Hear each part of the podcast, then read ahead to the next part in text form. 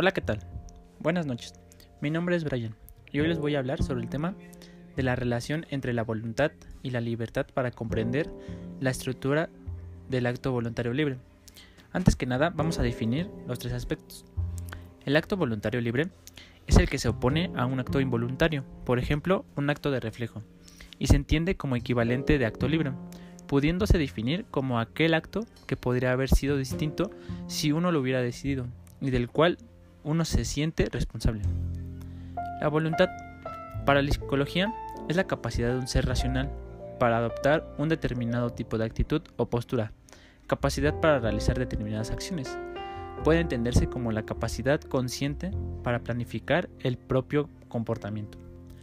Y desde el punto de vista de la ética, es la atención en los actos humanos conscientes y voluntarios de los individuos que afectan a otros. El acto el acto humano se analiza a través de la voluntad y la libertad. Toda persona adulta en estado normal tiene la facultad de decidir después de un conocimiento intelectual o racional y como consecuencia de este conocimiento.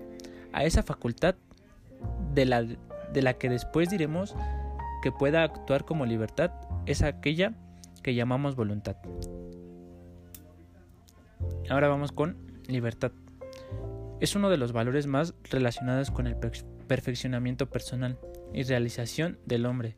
Consiste en elegir y tomar decisiones respecto a, a, nuestro ser de las distintas circunstancias.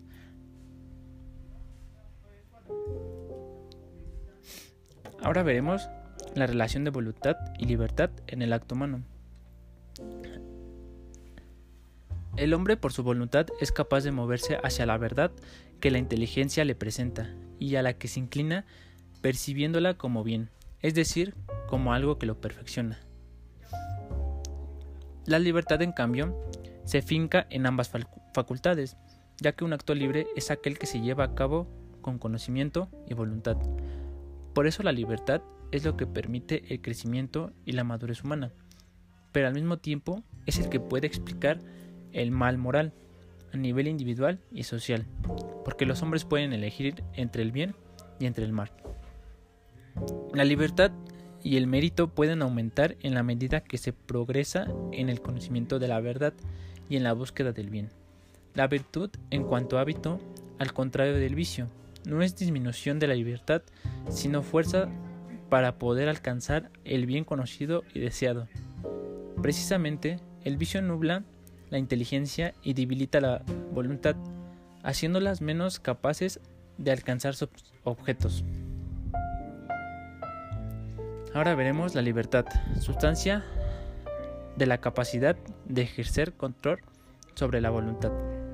De niños aprendemos palabras como libertad, responsabilidad y las usamos como, como si tal cosa hasta que un día tropezamos con alguien que nos pregunta qué estamos, de qué estamos hablando es el momento en el que debemos situar en el mapa de la lógica los conceptos aprendidos y, con los que tan alegremente jugábamos. Solo entonces nos damos cuenta de que no necesitamos una nueva idea del hombre o de su libertad. El libre albedrío sobre el que tantos filósofos han escrito y escribirán ríos de tinta no es una sucesión de palabras. La libertad no es un mote del egoísmo ni una eteliquia formulada con letras. Nuestros actos son más libres cuanto mejor expresen lo que somos, en nuestra totalidad.